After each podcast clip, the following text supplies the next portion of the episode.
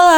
No quadro Viva com Saúde de hoje, iremos falar sobre o câncer do colo de útero. As lesões precursoras ou o câncer em estágio inicial não apresentam sinais ou sintomas, mas conforme a doença avança, podem aparecer sangramento vaginal, corrimento e dor, mas nem sempre nesta ordem. Nesses casos, a orientação é sempre procurar um posto de saúde para tirar as dúvidas, investigar os sinais ou sintomas e iniciar um tratamento se for o caso. Para falar melhor sobre o assunto, conversamos com a ginecologista e obstetra Flávia do Vale. Olá, Flávia. Olá, Pamela. Então, Flávia, explica para nossos ouvintes sobre o que é o câncer do colo de útero. Então, o câncer de colo de útero é o câncer que se desenvolve na parte do colo, que é a porção do útero que fica no fundo da vagina. A maioria das vezes, esse câncer é precedido por uma lesão que é, na maioria das vezes, causada pelo HPV e é uma lesão precursora do câncer, ou seja, se desenvolve antes do câncer aparecer. Normalmente é totalmente curável e, se não tratada, após vários anos, ela acaba se desenvolvendo num câncer. E como se pode dar o diagnóstico deste tumor?